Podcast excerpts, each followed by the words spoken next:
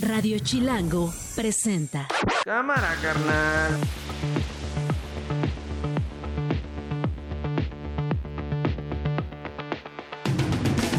...20 de febrero del 2024... ...una de la tarde en punto... ...soy Nacho Lozano y esto no es un noticiero... Así suena el mediodía... Bueno, pues mi pésame a los familiares de Carlos Ursúa. Lamento mucho su muerte en lo que parece ser un accidente, de acuerdo a lo que los mismos familiares han expresado. Ayer estuvo en la marcha, muy contento, muy optimista, estaba contento con el rumbo que estaba tomando la campaña, en fin. Yo por Movimiento Ciudadano me sé y me reprendo como una mujer congruente. No es la primera vez que estoy aquí, no es la primera vez que defendemos causas y por eso me sé congruente cuando ustedes me abren las puertas de su casa. Y me cerraron las puertas, me corrieron por haber dicho lo que son. El PAN, el PRI y el PRD son amigos que se cuidan entre ellos. Señor presidente, le recuerdo que usted ya no estará en la boleta electoral. Si usted es un demócrata, usted debe estar preparado para su derrota. Se le invitaría a que lo hiciera. Sí, que lo analizarían, esta posibilidad. Que lo analice y que ojalá, ¿verdad? Y no falte el pan en la mesa de todos para que no sea por falta de trabajo que se vayan con los narcos. Sería un error gravísimo. Pues imagínate cómo vas a pactar con, con la delincuencia organizada. No nomás uno, porque tienes que pactar con miles, ¿no? Esto no es un noticiero. Con Nacho Lozano. Bueno, pues mi pésame a los familiares de Carlos Ursúa. Nos sorprendió ayer en la tarde la confirmación del fallecimiento de quien fuera el primer secretario de Hacienda del gobierno de Andrés Manuel López Obrador como presidente. Ursúa fue el secretario de Administración y Finanzas de la jefatura de gobierno del Distrito Federal de entonces, cuando López Obrador fue jefe de gobierno. Eh, y pues bueno, ayer la noticia le cayó como, eh, pues como balde de agua fría. Eh, desde la mañana extendimos nuestro más sentido pésame. Murió ayer el exsecretario de Hacienda, Carlos Ursúa. a los 68 años se confirmó su muerte a través de un comunicado por parte de su familia. En octubre, él se había unido al equipo de la aspirante presidencial Xochil Gálvez. Eh, según las primeras versiones, Ursúa habría sufrido un accidente al interior de su casa. La Secretaría de Seguridad Ciudadana de la capital emitió una tarjeta informativa en la que sin dar el nombre de la persona, pero que interpretamos se refiere al caso de la muerte de Ursúa, se informó que un hombre de 68 años fue encontrado sin vida en las escaleras de su casa en la colonia San Jerónimo Lídice, en la Magdalena Contreras. Eh, la Fiscalía General eh, de la capital no va a investigar la muerte de Ursúa. Su médico eh, declaró muerte natural, se debió a un infarto fulminante. No cayó de una gran distancia, sino prácticamente bajando las escaleras, según confirmó su esposa Laura a Xochil Galvez. está con nosotros Gerardo Esquivel. Gerardo es economista. Gerardo, tú conociste muy bien a Carlos Ursúa. Gracias por tomarme la comunicación, Gerardo. Eh, sí, ¿qué tal Nacho? ¿Cómo estás? Un saludo a todo tu auditorio. Pues sí, en efecto, yo conocí a Carlos desde hace eh, pues, 35 años, que fue mi profesor en el Colegio de México. Eh, él, como se sabe, tiene una gran trayectoria como académico, como investigador, como docente. Y ahí coincidimos desde entonces y ahí logré apreciar sus eh, dotes como persona, como economista y como un gran formador de, profesionales en general y de economistas en particular. Eh, Carlos siempre fue muy generoso con su tiempo, con su dedicación, con su, con su apoyo a todos los eh, jóvenes que se le acercábamos y, fue una extraordinaria persona. Creo que es una lamentable pérdida para, para el país y para la profesión de economista. Hace años, en una charla que tuve contigo, que además las charlas contigo son como cátedras, me contabas eh, lo que Ursúa hizo en el entonces gobierno del Distrito Federal y cómo la decisión de, digamos, digitalizar de alguna manera, de, de, centralizar los cobros, más bien centralizar los cobros de los impuestos, por ejemplo, había sido un esfuerzo que Ursúa había eh, comenzado con López Obrador y que además eh, se fue contagiando en otras administraciones, en otras partes de la República Mexicana, entre otras cosas, por supuesto, pero tengo muy presente ese ejemplo que me dabas, Gerardo.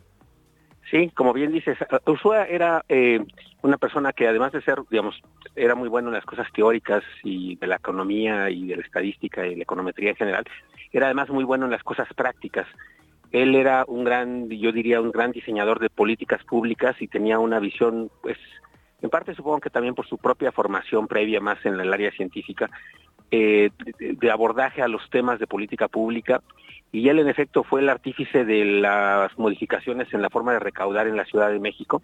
A él se le, se le debe, y yo creo que el, entonces jefe de gobierno, eh, López Obrador, eh, eh, puede reconocer que el, la persona que más le ayudó en el cargo en ese momento, en la jefatura de gobierno, fue Carlos Ursúa, porque gracias a sus reformas que él implementó, pudo obtener una gran cantidad de recursos fiscales adicionales eh, porque había una gran fuga de recursos, y se recordará, previa a 2000 se pagaba en las, en las agencias del gobierno, en las oficinas del gobierno, y había una enorme fuga de recursos por ahí, y Carlos junto con otras personas diseñaron un mecanismo que es, lo como ahora pagamos, que es en los bancos, con líneas de captura, eh, y eso que fue en su momento pues bastante revolucionario le dio una gran cantidad de ingresos a la Ciudad de México y le permitió pues hacer todas las obras que pudo hacer el jefe de gobierno entonces y, e implementar los programas sociales que empezó a implementar desde entonces, como la, pensión de adultos mayores, por ejemplo. Fue el primer secretario de Hacienda de la administración del presidente, ya eh, Andrés Manuel López Obrador. Gerardo, recuérdanos por qué el rompimiento con el presidente López Obrador. Bueno, Carlos eh, renunció, entregó una carta pues muy eh, fuerte donde señalaba diferencias con la forma de gestionar áreas importantes de Hacienda, por ejemplo. Se quejaba de que había gente que no era experta en los temas financieros y económicos, y señaló cosas de conflicto de interés, tenía alguna disputa con otros miembros cercanos al presidente, eh, pero, pero la verdad es que, digamos, los que lo conocemos sabemos que la ruptura inició en realidad eh, cuando el diseño del Plan Nacional de Desarrollo, que él trabajó muchos meses, y que al final el presidente eh, optó por eh, preferir entregar un documento más bien de carácter político. Y eso fue una un golpe creo que para él muy fuerte y creo que ahí inició un poco su desencanto con esta administración y, y ya luego quizá otras cosas se fueron sumando. También recordemos que ocurrió en medio de una disputa eh, de, esta una crítica que él hizo también al manejo que tenía que se tenía respecto a unos gasoductos eh, una, una, cancelación de una concesión eh, que se renegoció posteriormente en condiciones no tan favorables y que él justamente criticó en su momento, ¿no? Eh, son las cosas que él hacía, que él, él pues, levantaba la voz cuando consideraba necesario y, y creo que eso es también una característica personal que vale la pena recordar de él, es, es siempre fue muy congruente, con una gran honestidad intelectual, siempre diciendo lo que pensaba y si no estaba en desacuerdo lo hacía manifiesto. ¿no? ¿Y qué impresión te dejó el Ursúa en la oposición? Decía recientemente se unió al equipo de Xochitl Galvez, digo, informalmente pues. mira, pues yo, yo lo respeto y, como decía antes, él, él, uno podía estar o no de acuerdo con él, pero creo que todo lo que decía él lo decía genuinamente y, y honestamente lo creía sus convicciones. Puede, yo difería en algunas interpretaciones que él hacía, pero yo creo que lo hacía siempre con la mejor intención. Yo creo que la mejor intención siempre, eh, desde que él estaba como profesor, eh, era muy crítico de la conducción económica del país y siempre señalaba lo que él consideraba eran errores, ¿no? Y, y yo creo y siempre su gran preocupación era pues el mejorar el desarrollo económico del país, el bienestar, eh, el tema de la desigualdad le preocupaba también bastante. él fue quizá el primero que estudió empíricamente el impacto negativo de la falta de competencia en ciertos mercados eh, sobre los eh, ingresos y el poder de compra de las personas más pobres. Mm. Eh, en fin, siempre fue muy crítico de muchas cosas, siempre era su forma de conducirse y creo que pues era un poco el reflejo de su mente analítica, de su capacidad de análisis.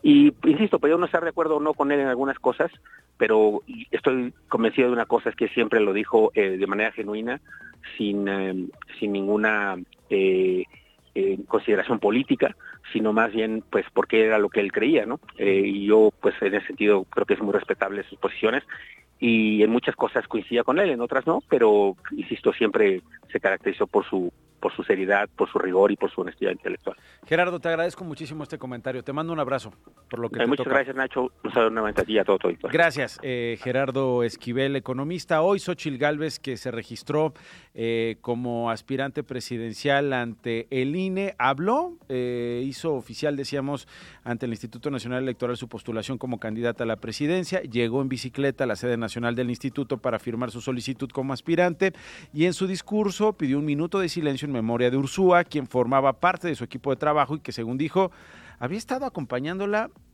eh, en los últimos momentos. Se refirió incluso a la participación de Ursúa en la marcha del domingo. Era un servidor público con una auténtica vocación por dar lo mejor de sí mismo a su país y a su gente. Su capacidad técnica lo llevó merecidamente a la Secretaría de Hacienda, pero su honestidad y apego a sus principios lo llevó a dejar el cargo. Escuchábamos al principio al presidente Andrés Manuel López Obrador dándole el pésame a sus familiares, pero les quiero presentar este otro momento del presidente López Obrador también en la mañanera lanzándose contra quienes especularon sobre la muerte de Ursúa. De que me deben de investigar por el accidente en que lamentablemente perdió la vida Carlos Ursúa, díganme ustedes si no son perversos, viles sopilotes, buitres. Lo que dijo esta mañana el presidente Andrés Manuel López Obrador. Eh, ¿Cómo olvidar esa carta a la que hacía referencia eh, Gerardo Esquivel?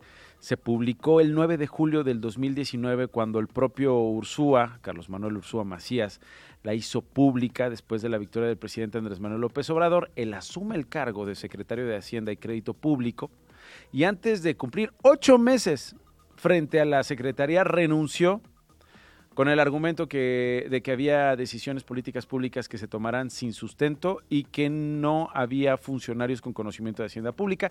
Ya nos dio más contexto eh, Gerardo Esquivel en esta conversación que tuve con él.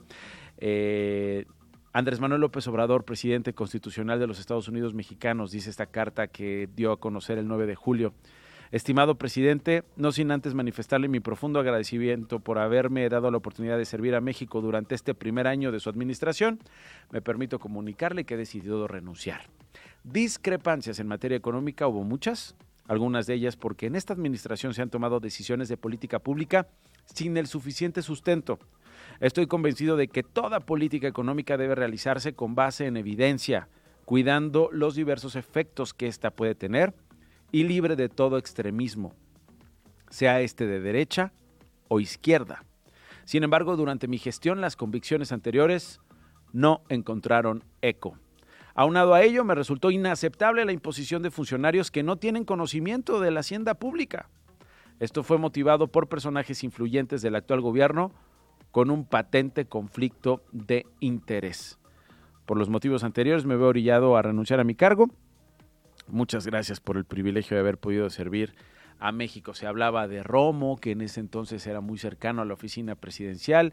Se hablaba de Julio Scherer, también eh, eh, abogado, en este caso de la presidencia de la República al inicio de la administración, con quien eh, particularmente habría tenido encontronazos, entre otros, ¿no? Por la manera en que el gobierno llevaba la política pública. Así que, bueno, esto es lo que se da a conocer sobre la muerte de Carlos Ursúa a esta hora del mediodía. Es la una de la tarde con eh, 14 minutos sobre lo que decíamos al principio de esto no es un noticiero y que tiene que ver con las negociaciones que se han dado en el estado de Guerrero entre miembros del clero de la jerarquía católica en ese estado con líderes de organizaciones eh, criminales para pactar una paz. Bueno, hoy sabemos que hay 17 muertos en un enfrentamiento precisamente en ese estado. Fue un enfrentamiento a balazos entre presuntos miembros de los Tlacos, uno de los grupos que en teoría habrían firmado un pacto con los ardillos para que no hubiera extorsiones, ni asaltos, ni crímenes contra los comerciantes de tortillas, de pollo o eh, transportistas. Pero bueno, este enfrentamiento se da entre este grupo criminal y la familia michoacana, según las versiones preliminares. Dejó un saldo de 17 muertos en el municipio de San Miguel Totolapan, en la región de Tierra Caliente del estado de Guerrero. Una y cuarto. Esto no es un noticiero. Y aquí en Radio Chilango hemos estado dándole seguimiento al asunto de los enjambres de microsismos, ¿no? Estos enjambres que pues, nos han sacudido en las últimas semanas y meses, particularmente en la Magdalena Contreras, en Álvaro Obregón, en estas alcaldías donde ya según eh, la Secretaría de Gestión Integral de Riesgos y Protección Civil de la Ciudad de México, hay afectaciones que se están comenzando a cuantificar, hay contactos por parte del gobierno central con las familias que viven en estos inmuebles, particularmente cerca de esta grieta de por ahí de un kilómetro, una grieta que, que ya es famosa, ¿no? Es la grieta Plateros Miscuac es una grieta que se debe a la acumulación de tensión en la región, según algunos eh, científicos que están siendo investigados, estos detalles de la grieta por científicos de la UNAM del Poli, con quienes hemos hablado en estas semanas, eh, quienes nos han compartido sus hallazgos y sus impresiones sobre esta grieta. Miriam Ursúa es la secretaria de Gestión Integral de Riesgos y Protección Civil del Gobierno de la Ciudad de México y está con nosotros. Secretaria, gracias por tomarme la llamada. ¿Cómo está? No, muchísimas gracias a ustedes por, por el interés que están mostrando, te digo, sobre un tema tan relevante como el tema de los microsismos en esta zona. Sí, oiga, eh, secretaria, preguntarle, ya comenzó una especie de censo, tengo entendido, entre los inmuebles que tienen afectaciones serias y otras parciales, ¿no? A ver, eh, mira, el, tema de los microsismos es un tema que eh, ya lleva varios años, te digo, dándose en, en determinados determinadas temporadas. ¿sí? Hace tres, cuatro años también tuvimos un enjambre en, el, en la misma zona y esta otra, te digo, se empieza a provocar en diciembre del año pasado y eh, ahora en estos días. Eh, nosotros hemos, eh, hemos recibido, recibimos en ese, entonces, perdóname. No, no se preocupe. recibimos eh, varias solicitudes de verificación de viviendas. Pero, o sea, digamos, los vecinos les llamaban, les decían, oigan, vengan a ver mi casa porque después de este microsismo hay una mega grieta en la cocina, en el comedor, en la sala. Bueno, eh, igual, te digo, hicimos una, eh, una, peinada completa de zona. Se revisaron muchas, muchas viviendas y unidades que están en esa zona. Y Finalmente, te digo, también pedimos el apoyo al Instituto de Seguridad de las Construcciones, de manera de que nos dijera estas viviendas realmente consideraban ellos que estaban en alto riesgo, cuántos en riesgo medio. Okay. En síntesis, en este momento tenemos seis viviendas que están en, tienen riesgo alto, a los cuales te digo que a las cuales hay que intervenir eh, y eh, se va a hacer reforzamiento mayor en, en todas ellas. Y tenemos 10 viviendas que están en riesgo medio, ¿sí? que si bien es cierto, no tienen un problema eh, estructural grave ni medio grave, pero sí es necesario la rehabilitación y es necesario, digo, eh, reforzar algunas partes de la Bueno, esto es importante entonces, secretaria. Si le parece bien, eh, hacemos un alto por acá. Son 16 inmuebles, 6 con riesgos altos y 10 con riesgo medio. Cuando ustedes dicen riesgo alto, ¿de qué estamos hablando físicamente, secretaria? Estamos hablando de grietas estructurales. Ok grietas estructurales que tienen que ver con losas y tienen que ver con traves y tienen que ver con columnas. ¿En dónde están estas seis viviendas, secretaria? Están justamente en, esta zona de Miscoac, donde está, hay una plazoleta, eh, hay una calle hacia adentro eh, que se llama Los Echaves, eh, hay otras en Donatello, hay otras en Revolución. Es decir, en distintas partes, no son todas en el mismo lugar sino que en distintas partes. En distintas partes. ¿Estas familias están dentro de esas viviendas ahora mientras usted y yo hablamos? A ver, algunas sí, otras eh, simplemente evacuaron. Nosotros sugerimos que hubiera una evacuación en algunas de ellas mientras se hacían las revisiones. Y ahora que ya tenemos, te digo, todos los antecedentes eh, del, del Instituto de Ingeniería las recomendaciones que se deben hacer y seguimos el siguiente paso. ¿Y cuál es el siguiente paso? Es que ya tuvimos una reunión el día de ayer con los vecinos, que prácticamente 45 vecinos estuvieron con nosotros, entre 40 y 45 vecinos. Eh, tuvimos una conversación larga en donde se les hizo una explicación primero, te digo, eh, de qué eran los microsismos, sí, sí. Eh, por qué estaban afectando esa zona. Que me imagino que ya lo tenían claro, ¿no? Que ya, que no ya... creas, ah, ¿no? No, no, creas que tanto. yo creo que es importante, te digo, ya dejarnos de las noticias falsas y dar exactamente lo que está pasando. Ah, bueno, no, yo me refería a si, digo, no, no, no en todas las estaciones de radio o, medios de comunicación hay noticias falsas, me refiero a que a lo mejor ellos se enteraron no, en... No, noticias falsas en el sentido de que todos los vecinos dicen cosas distintas. ah, ok, ok, ya le entendí, ya le entendí, ya le entendí. Esto nos permite realmente... Que haya confusiones, exacto, ¿no? Y haya, y haya temor. Y que eh, se homologue pues la información para todos la misma. Ya, ahora sí ya le entendí. Entonces, algunas de estas seis familias están ahí y otras no. Otras decidieron salir. ¿Ustedes tienen un plan de, apoyo, digamos, para ella, secretaria, y en qué consiste? Ahora, eso fue justamente lo que con lo que seguimos. Seguimos diciéndole, a ver, el gobierno de la ciudad eh, tiene un interés enorme, te digo, en que esto se solucione. ¿Y qué significa esto? Que estamos, que estamos eh, haciendo un estudio con el primero con el Instituto de Geología de la UNAM, que ya lo iniciamos en noviembre del año pasado. O sea, es un estudio que está en marcha y que queremos saber, te digo, una serie de información que nos permita saber cuáles son las implicaciones de los microsismos en la zona del poniente de la ciudad, que es donde están pasando este tipo de microsismos. Segundo, ya tenemos conversaciones eh, y ya prácticamente estamos, estamos viendo, te digo, la firma del, contrato para hacer un estudio con el Instituto de Ingeniería de la UNAM. Todo esto ya me quedó claro. Me preocupa nada más si ellos siguen viviendo allá o tienen un plan para, para estar en un techo seguro.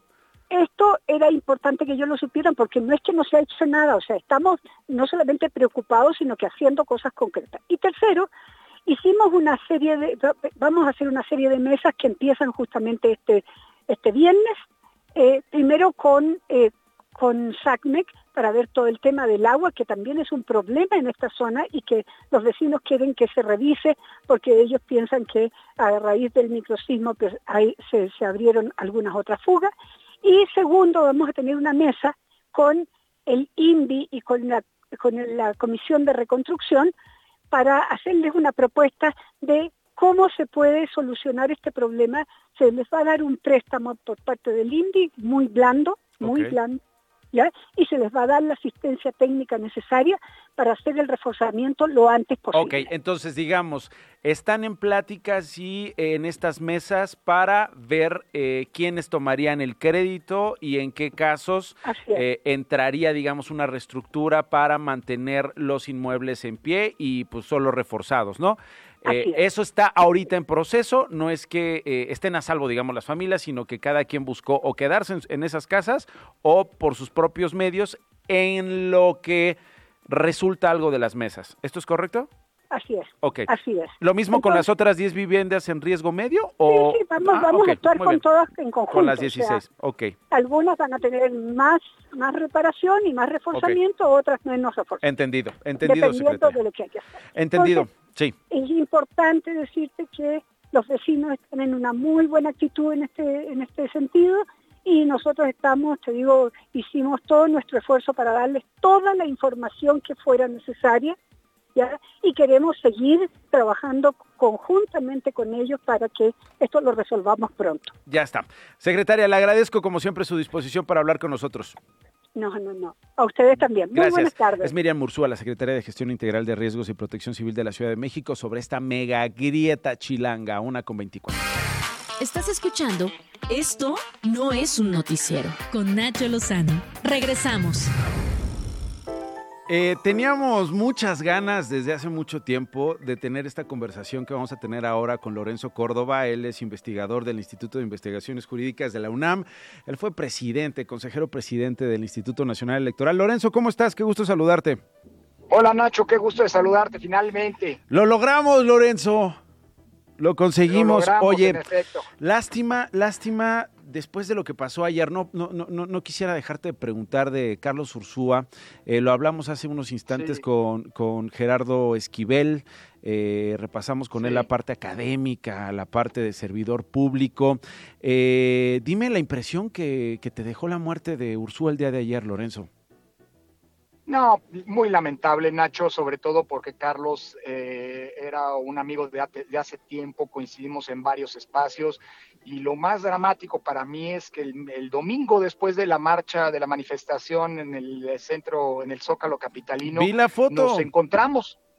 Sí, nos encontramos con su esposa, nos saludamos, nos abrazamos, quedamos de vernos y bueno, pues la vida es, la, es así, bueno, en fin.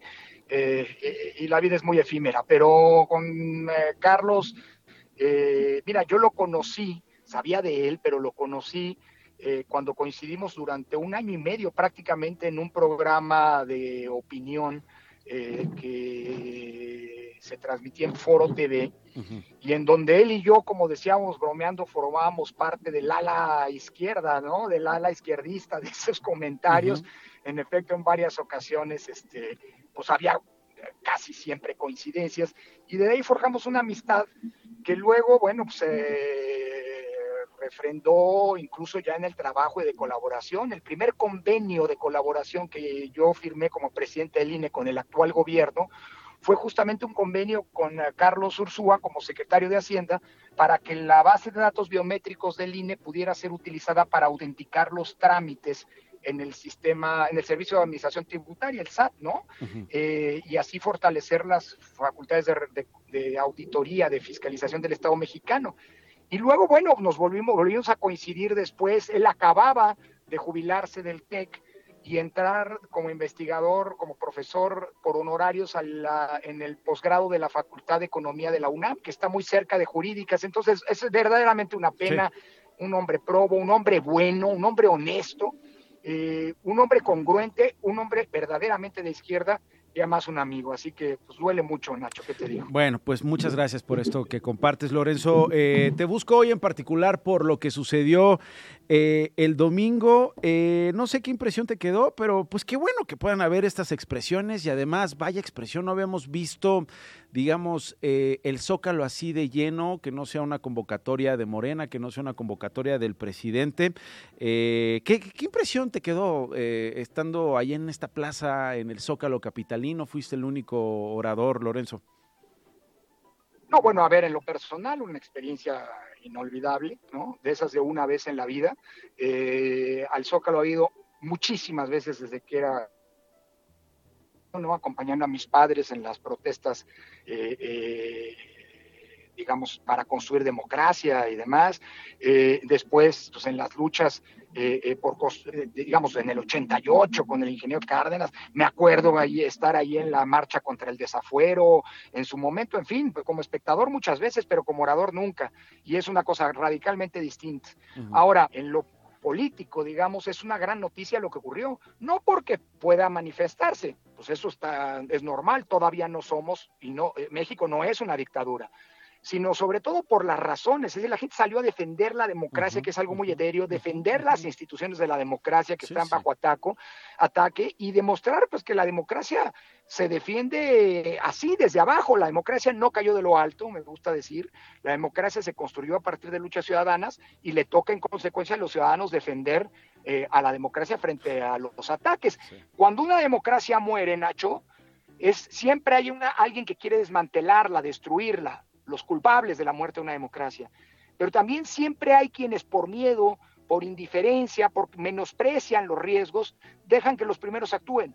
Y lo que vimos el domingo fue que la ciudadanía no va a permitir que un, eh, los intentos eh, eh, pues de desmantelamiento institucional y de regresión democrática ocurran, ¿no? Y esas son grandes noticias. Sí, no es, a ver, es muy interesante esto que dices. Entonces puedo concluir que, según tu diagnóstico, la democracia está viva en México lo que me llama, lo que me llama la atención, hoy lo recuerda Jorge Pero, pero está bajo riesgo, Nacho. Ok, viva pero, bajo, riesgo, Nacho, perdóname. Claro, porque, y es más, lo que es realmente preocupante y confirma esa, esos, digamos, a los la existencia de riesgos, es la reacción profundamente autoritaria del presidente y del oficialismo. Lo describía Jesús Silva Herzog en un artículo de, de ayer. Es que el, el autoritario, lejos de dialogar, de entender, de discutir, descalifica y agrede. Sí, a ver, es eh, está, esa parte. Ayer hablamos, ayer hablamos de la parte del presidente. Hoy me, hoy me llama mucho la atención el texto de Pensándolo bien de Jorge Cepeda Patterson en Milenio, que cita el informe del año pasado de Latinobarómetro. 54% de los mexicanos, Lorenzo, prefieren un gobierno que resuelva los problemas, aunque no sea democrático. Según el mismo documento, poco más de un tercio apoya la democracia, que a mí me parece bajísimo, 35% en nuestro país. Casi otro tercio es indiferente al tipo de régimen que a ti y a mí se nos quiera ocurrir, leer o ver, lo que sea, 28%. Y el otro tercio apoya una opción autoritaria, es decir, me queda claro, insisto, Absolutamente. perdón que te haya interrumpido por el tema, por el tema de las cúpulas, ¿no? Pero esto también es importante, es decir, la gente eh, eh, eh, veíamos además hace unos días con López Portillo el asunto del Salvador, cómo es que se sacrifica la democracia por la, por un, un espejismo de, ¿no? de justicia y de orden y de paz. Aquí tenemos también datos tremendos sobre la gente a nivel de cancha, Lorenzo. Absolutamente, es más, déjame agravar el, eh, eh, incrementar el pesimismo.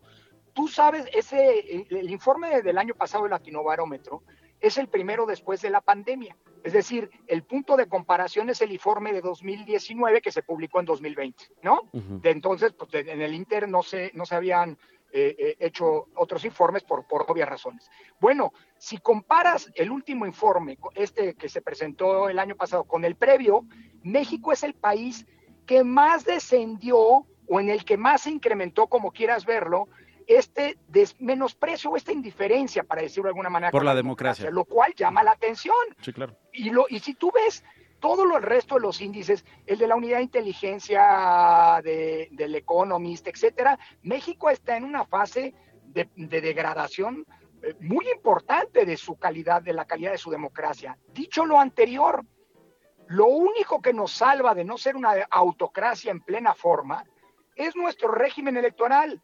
Y ese es precisamente el que está bajo ataque y el que se pretende desmontar el presidente López Obrador en el paquete de iniciativas que presentó. O perfeccionar, ¿no? También, o sea, desmontar que va a estar difícil que lo, que, lo desmonte porque hay muy buena... No, a ver, si fuera para perfeccionar, venga. Hay alguien ahí, por eso hasta lo cité, eh, lo mencioné, mencioné, hay quien dice, no, las instituciones sí se tocan.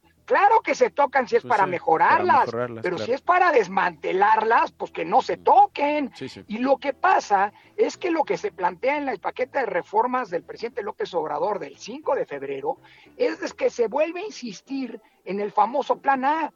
Se quiere desaparecer al INE como lo tenemos, se quiere una autoridad electoral con menos facultades y atribuciones, se quiere una, una, una autoridad electoral con consejeros o sea, diríamos, está en riesgo, pero, pero no lo vemos, no lo vemos posible, eh, digamos, ni siquiera que, que esta, eh, estas propuestas prosperen, ¿no? En el Congreso, pues en el corto, en el mediano plazo. No, pero no hay manera que pase, Pero cuidado, Nacho. Sí, sí, sí, sí, ahí está la alerta, ahí está la alerta. en, el, en, el, en el 2022, cuando se presentó el Plan A, a mí me fue a visitar un responsable de las negociaciones de San Lázaro de un partido de oposición, siendo yo presidente del INE. ¿Qué te dijo? me dijo, oiga, ¿qué cree que haya que meterle ahora que va a haber reforma electoral? Y dije, pues que no hay que meterle nada. Si la reforma electoral es la que se pretende, que no haya reforma. Más vale quedarnos con lo que tenemos, que no es el mundo ideal, pero funciona bien, a perderlo todo por querer reformar y desmantelar las instituciones. Y, y, al final del día la oposición tuvo que votar en contra, amarrarse al mástil, porque la ciudadanía que se manifestó el 13 de noviembre lo obligó, ya. obligó a los partidos de oposición. Por eso yo creo que es importante, y, esa era parte del mensaje, ciudadanos, vigilemos a los partidos y presionémoslos para que no vayan a negociar a espaldas de la ciudadanía cosas que son innegociables. A propósito de partidos, eh, Lorenzo, eh, un par de preguntas. Eh, ya le pregunto al analista. Eh, ¿Fue una marcha apartidista? Sí, sí fue partidista. había líderes, había líderes de partidos, estaba ahí Santiago Tahuada. Eso sí. Ah. Sí, pero no, pero no son protagonistas. Acudieron como ciudadanos. Tampoco, tampoco caigamos en este, en esta reduccionismo de que los, los políticos no son ciudadanos pero no fue una marcha para apoyar a algún partido, alguna candidatura, alguna postura política en específico, ni para condenar alguna candidatura además, o para, no fue en contra ni a favor de nadie.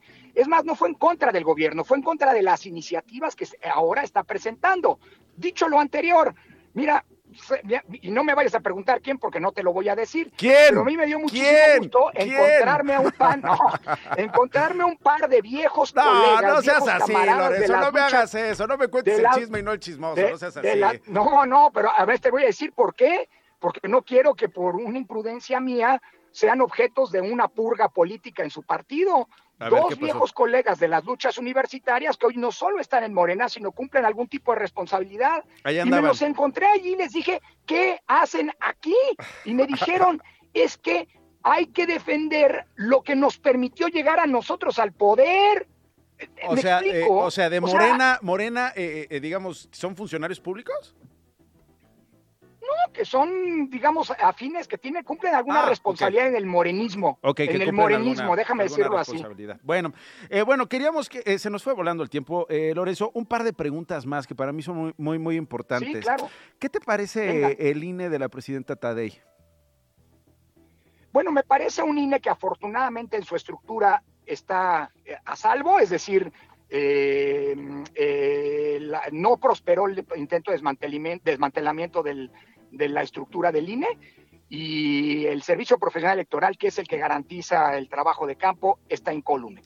El problema que hoy estoy viendo y me preocupa mucho es? la incapacidad o la falta de disposición que está existiendo en el, entre quienes integran el Consejo General para lograr acuerdos. Hacer acuerdos es algo bien complicado, Nacho. O sea, mira, a mí no me lo van a decir a mí. Yo tuve, estuve presidiendo el INE durante tres integraciones distintas, con personalidades muy fuertes en el propio Consejo, eh, y, construir acuerdos es bien difícil. Ah, ¿Te acuerdas de aquella frase de von Bismarck, no? No preguntes cómo se hacen las leyes igual que no quieres saber cómo se hacen las salchichas. Bueno, no preguntes cómo se logran los acuerdos porque es muy complicado hacerlo. y hay que dedicarle todo el tiempo. A mí me preocupa, bueno, sin duda, a mí me preocupa muchísimo que acuerdos básicos que son indispensables para proyectar una imagen de una institución fuerte, robusta, eh, diversa, pero que logra tomar decisiones, eh, como nombrar a los titulares de las direcciones o al secretario ejecutivo, no hayan logrado procesarse. Y eso manda un muy mal mensaje porque manda un mensaje de que eh, entre 11 consejeros no logran ponerse de acuerdo en las cosas más elementales. Creo que lo que les está faltando es escucharse, construir y asumir que las decisiones en un colegiado jamás pueden ser producto de la imposición. Y eso puede provocar un inmovilismo y malos mensajes. Eso sí me preocupa porque la, la credibilidad que hoy tiene el INE tardó muchísimo en construirse. No fue sencillo, pero la pueden perder muy rápido. Y si eso ocurre, pues esa credibilidad va a ser indispensable para poder enfrentar las presiones que todos los días eh, están recibiendo y van a recibir. Y última, me preocupa mucho. Y última pregunta que vas a necesitar 30 minutos para responderla. No lo tengo, pero por lo menos déjame una idea. Eh, nos preocupa a todos. ¿Cómo evitar que el dinero del narco esté en las campañas de este año? Mira, más que el dinero, porque el dinero deja huella y el INE tiene elementos para poder verlo, aunque por supuesto hay dinero que no deja rastro, pero en general sí. Más que el dinero, Nacho, a mí me preocupa eh, la intervención del crimen organizado, eh, tratando de incidir, por un lado, en la organización, cosa que hasta ahora no ha ocurrido. El INE, a pesar de la presencia del crimen organizado, siempre ha podido instalar las casillas en donde debe instalarlas y con quienes deben integrarlas. Eh, pero no, que no, hay que estar muy atentos para que el, crimen organizado no impida el despliegue eh, organizacional del INE, pero sobre todo para que no incida en las campañas. Hemos visto algunos ejemplos ya en el 2021 que son muy preocupantes. Eh, por ejemplo, el caso ese que se documentó periodísticamente de una candidata en Valle de Bravo que fue secuestrada, luego la liberaron, pero a condición de que no hiciera campaña. Pues esta chica se fue a encerrar dos meses a su casa y perdió, por supuesto, la elección. es decir, esa intervención en la que el crimen organizado inhibe la participación, empuja candidaturas, ese es mucho más preocupante y eso requiere de una acción no del INE, ¿eh? y no solo de los partidos, sino del Estado en su conjunto. Y me da la impresión... Oye, o de los sacerdotes o de los arzobispos. Bueno, bueno, de todo mundo, pero lo que... No, o sea, te lo digo por los acuerdos a los que están llegando en Guerrero, en Toluca, eh, en Morelos. Me queda claro, me queda, me queda claro y lo tengo presente. El combate al crimen organizado es un problema del Estado y de la sociedad en su conjunto. A mí me preocupa que no existan los diagnósticos precisos y que toda la acción pública frente a este fenómeno de cara a estas elecciones sea a ciegas. Ya. Porque entonces sí podemos tener un problema. Ojalá y no, y ojalá las instancias responsables de la seguridad garanticen un contexto de paz pública y de gobernabilidad democrática que nos permita recrear la democracia una vez más en paz. Lorenzo Córdoba, gracias, te mando un abrazo, hablamos luego. Otro fuerte, gracias, gracias. Nacho, cuídate, chao. Una con 43. Las noticias de una. Ahora sí, Glo tardes, Nacho. La senadora de Movimiento Ciudadano, Patricia Mercado, anunció que deja la coordinación del programa de gobierno de la campaña presidencial de Jorge ¡Qué fuerte ese tuit de hoy de Patricia Mercado, la todavía senadora! Sí. Después de que se anunció que viene Gibran Ramírez, eh, Sandra Cuevas, Alejandra Barrales, después de tantas cosas, Patricia Mercado dice... Adiós adiós. Ahí se ve, digo, ella, ella va a ser hasta donde sabemos, no, no, no creo que le quiten eso, ¿no? Eh, diputada, eh, sería parte de las candidatas a la Cámara Baja por Movimiento Ciudadano. Pero es una crítica, sin ser crítica, digamos, tan frontal, pero ya nos dio a entender por qué, por qué toma esa decisión. Qué fuerte, ¿eh? Es una postura, dice que fue porque él ya tiene, o sea, Álvarez Maínez, los insumos para salir a hacer propuestas concretas a partir del primero de marzo. Él aprovechó también para agradecerle y pues prácticamente dijo, lo nuevo también de ser y tener actitud hacia la diversidad de opiniones y capacidad para dialogar. Oye, ella siempre estuvo en desacuerdo de cualquier candidatura para Roberto Palazuelos, cuando él aspiraba a gobernar Quintana Roo y hoy a ser senador. Entonces también digo, digo, no, no, no ha querido hablar, ella, ella decidió no hablar, con el tuit es suficiente, dice, eh, pero ya, ya, yo creo que ya habrá oportunidad para que dé más detalles al respecto. Durante su registro ante el INE como candidata presidencial del PRI-PAN-PRD, Xochil Gálvez le mandó este mensaje al presidente López Obrador.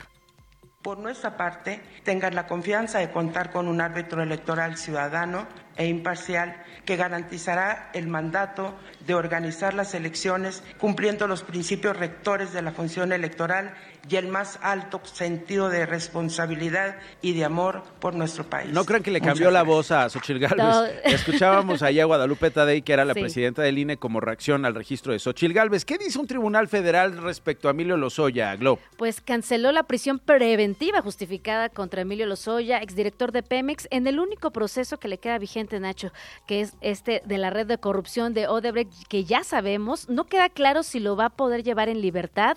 La información se sigue sigue desarrollando y estaremos pendientes para saber qué pasa. Oye, ¿qué con estos cateos de la Marina al sur de la Ciudad de México en torres habitacionales? Pues Martí Batres no sabe exactamente cuál fue el motivo, pero ya el gobierno de la Ciudad de México solicitará a las autoridades detalles sobre pues qué pasó en estas torres de dos alcaldías cuando agentes de la Fiscalía General de la República junto con marinos realizaron operativos en diferentes torres de Benito Juárez y Cuauhtémoc. Y una mujer policía y su hija de 8 años fueron asesinadas este martes cuando la llevaba a la escuela en su día de descanso en Celaya, Guanajuato, donde ya suman 10 policías asesinados en lo que va del año. Este ataque se da un día después de que el fiscal general del estado, Carlos Amarripa, anunció la detención de dos celudas criminales que estarían relacionados con ataques a policías. Esto no es un noticiero. Gracias, Glo. Gracias por esta información. Bueno, oigan, a propósito de estos pactos de los que hablábamos, Alex, vamos a escuchar al arzobispo de Toluca, eh, Máximo Martínez, él es arzobispo auxiliar de la arquidiócesis de la capital del Estado de México. Él llamó a los grupos del crimen organizado que radican en el Edomex a tener un diálogo por una construcción de la paz con el gobierno estatal de la maestra Delfina Gómez del partido Morena. Pidió a las autoridades atender la falta de trabajo para que la población desempleada no sea atraída por el crimen. Se le invitaría que lo hiciera. Sí, que lo analizaría en esta posibilidad. Que lo analice y que ojalá, ¿verdad? Y no falte el pan en la mesa de todos para que no sea por falta de trabajo que se vayan con los narcos.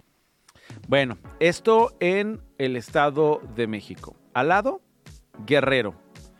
Eh, Lenin Ocampo es reportero del sur de Guerrero. Lenin, ¿qué video? El de la masacre allá en Guerrero, una masacre de la que hablábamos al principio de este programa, perpetrada, según se sabe, por los tlacos. Eh, dime por favor qué sabemos, dime por favor qué impresión te queda y qué has podido reportear sobre esta, esta masacre allá en tierras guerrerenses. Oye, pues sí, no es parte de un video que refleja eh, lamentablemente lo que está pasando en el estado de Guerrero, donde con toda impunidad los grupos de la delincuencia, sea con su familia michoacana, se mueven, ¿no? En toda esta parte de nuestro estado. Y hoy lo que estamos viendo, pues, fue esta situación de este video donde al menos se observan a 16 personas eh, aproximadamente, ¿no? Donde el mismo grupo los pone en una pira y también les prende fuego y sobre todo también con las amenazas, ¿no? Las amenazas de que voy por ti, pescado, que es el jefe de la familia michoacana, y también como una respuesta tal vez del ataque que hicieron hace unas eh, tres semanas en una población de San Miguel Totolapan, donde también un padre, un padre que también estuvo en, en, estas negociaciones para pacificar eh, Pancingo, denunció la muerte de al menos ocho personas que fueron calcinadas en este mismo territorio. Lo que sabemos que es en la parte que colinda San Miguel Totolapan y Arcelia. Arcelia es prácticamente el bastión de la familia michoacana y San Miguel Totolapan es el municipio donde hace creo que un año, un año y medio, mataron al alcalde y también a, 19 personas en parte de esta guerra que hubo y no sé si lo recuerdan, ¿no? Fueron 20 personas que fueron masacradas en San Miguel Totolapan y que eso da inicio a esta guerra que tienen estos dos grupos, ¿no? La familia michoacana, el grupo de los placos, que ahora se autodenomina eh, Federación Guerrerense, y que lamentablemente pues, los videos que están circulando pues, son verídicos, ¿no? Este, son al menos 16, 17 personas que se ve, eh, pues ahora sí que la impunidad que existe, te digo la impunidad, sobre todo porque hay un nivel de, de seguridad, de ejército, de Guardia Nacional, eh, policía estatal en las calles, pero realmente no hacen nada, ¿no? Realmente no, ni previenen la delincuencia y tampoco, ya que está esta situación, llegan a ayudar a los pueblos. Estos pueblos de San Miguel Totolapan han denunciado constantemente que son acosados por los dos grupos, los flacos y la familia michoacana, y denuncian y denuncian, y el Estado, en lugar de ayudarles, pues prácticamente les quita, ¿no? Eh, las bases de operaciones, las bases de, de seguridad. Y un ejemplo, lo que estamos pasando es este, esta imagen en la mañana que es en una comunidad que se llama Las Tunas. Esto es ahí en Tres San Miguel Totolapan y el municipio de Arcelia, donde tienen un enfrentamiento desde hace más de un año. Más de un año. Lenin, te agradezco muchísimo el reporte. Queríamos tocar base contigo después de estas imágenes. Te mando un abrazo, cuídate mucho. Pues muchas gracias y gracias. imágenes muy fuertes, muy Fuertes, muy fuertes. En otro, en otro país. Totalmente, no, totalmente. Son imágenes de verdad devastadoras de esta cotidianidad, de esta violencia y en Guerrero. Es Lenin Ocampo, reportero del sur de Guerrero. Una con cincuenta. Esto no es un noticiero. La última vez que conversé con Alejandra Barrales, eh, aspiraba a gobernar la Ciudad de México por el PRD y hoy eres Fosfo Fosfo Ale. ¿Cómo estás? Querido Nacho, qué gusto saludarte y te acuerdas muy bien. Efectivamente, ahora ya andamos con nuestros tenis fosfo-fosfo. ¿Qué tal te quedan esos tenis fosfo-fosfo? Que ya te vi. ¿Qué tal te quedan los tenis? ¿Sí están cómodos? Súper bien, súper bien. ya atinaron a mi número exacto. ¿Qué número eres? ¿Qué número eres? Soy del número 3, bueno, menos de 3. Compro 3 para que no se vea tan chiquito, pero en realidad caso del 2. Oye, ¿qué, cómo, qué, qué, qué, explícame, ¿cómo llegaste a Movimiento Ciudadano, Alejandra? Pues mira, la verdad es que no es tan descabellado, no es tan, tan sorpresivo, porque efectivamente en esa ocasión que tú bien señalas, en el 2018, donde contamos con el apoyo de casi más de, de millón y medio de chilangas y chilangos que me apoyaron para ir a la jefatura, en esa ocasión Movimiento Ciudadano eh, me hizo su candidata, yo iba con ellos, eh, te acordarás en aquel entonces, y bueno, pues eh, ya desde, desde ese momento y desde tiempo antes que ya conocía a, Dante, el dirigente de, de aquel entonces que yo lo conocí, era Convergencia, bueno, pues realmente yo he compartido la agenda de Movimiento Ciudadano desde hace mucho tiempo. Es una agenda progresista que coincide mucho con mis causas. Tú me conociste siempre trabajando por las mujeres, trabajando por los, eh, los trabajadores, los temas eh, sindicalistas, eh, los temas de niños. Y bueno, pues es una agenda que hoy pareciera que el único partido que está impulsando, por ejemplo, los temas laborales, pues es solamente Movimiento Ciudadano. Entonces, sí tenemos muchas muchas cosas en común. Han habido críticas. Dime, por favor, ¿qué te pareció el tuit que publicó hace unos instantes la senadora Patricia Mercado de Movimiento Ciudadano. ¿Es una reacción a, tu candidatura y lo de Sandra Cuevas y lo de Gibran y lo de Palazuelos? ¿O, tú qué piensas de todo eso, Alejandra? Mira, la verdad desconozco cuáles sean las razones. Yo conozco a Patti, tengo el gusto de conocerla desde hace muchos años. La conocí haciendo sindicalismo. Ella, eh, desconozco si, lo sigue siendo actualmente, pero bueno, era compañera de un dirigente del Sindicato Mexicano de Electricistas. En aquellos tiempos impulsábamos una lucha, una defensa. Eh, tuve oportunidad de conocerla y de compartir muchas luchas en ese mismo sentido, mujeres, sindicalismo. Eh, después estuvimos como compañeras en el gabinete de Miguel Ángel Mancera. gobierno de la ciudad, así es, y siempre ha sido para mí una, una gran compañera. ¿No has hablado con ella? ¿No te ha dicho nada respecto a, esto? No. ¿A ti te parece buena idea la fórmula con Sandra Cuevas? Mira, a mí lo que me parece buena idea es la fórmula con una mujer que esté dispuesta a trabajar, una mujer que lo que yo conozco también de, de Sandra, es que pues es echada para adelante, defiende causas que son importantes para la ciudad, ella tiene hasta donde conozco pues un trabajo importante con la gente, ha abierto casas de recuperación para jóvenes en temas de adicciones.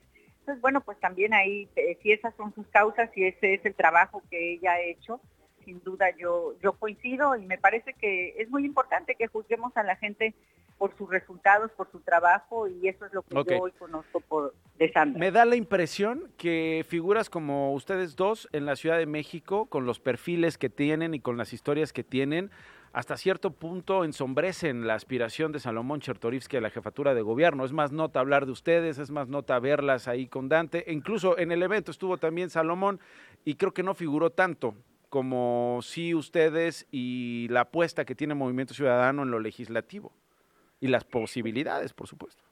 Mira, yo creo que en este proceso y, en todos debiera de tratarse más de un tema de ideas, de causas. Eh, es inevitable pensar también en las, en las personas, quienes, eh, quienes actúan, quienes impulsan estas, eh, estas causas. Pero bueno, además con Salomón yo también tengo otra historia larga de encuentros, de coincidencias. Nos conocimos trabajando para combatir la pobreza en Michoacán. Ayer tuve oportunidad de recordar que éramos veinteañeros cuando nos conocimos. Van a hacer campaña juntos, me imagino. Vamos a trabajar juntos, claro que sí. Y hoy la causa pues es la es la ciudad. Queremos que esta ciudad vuelva a ser una ciudad de vanguardia como alguna vez lo fue. ¿Dónde estabas, Alejandra? ¿Dónde estuviste todos estos años?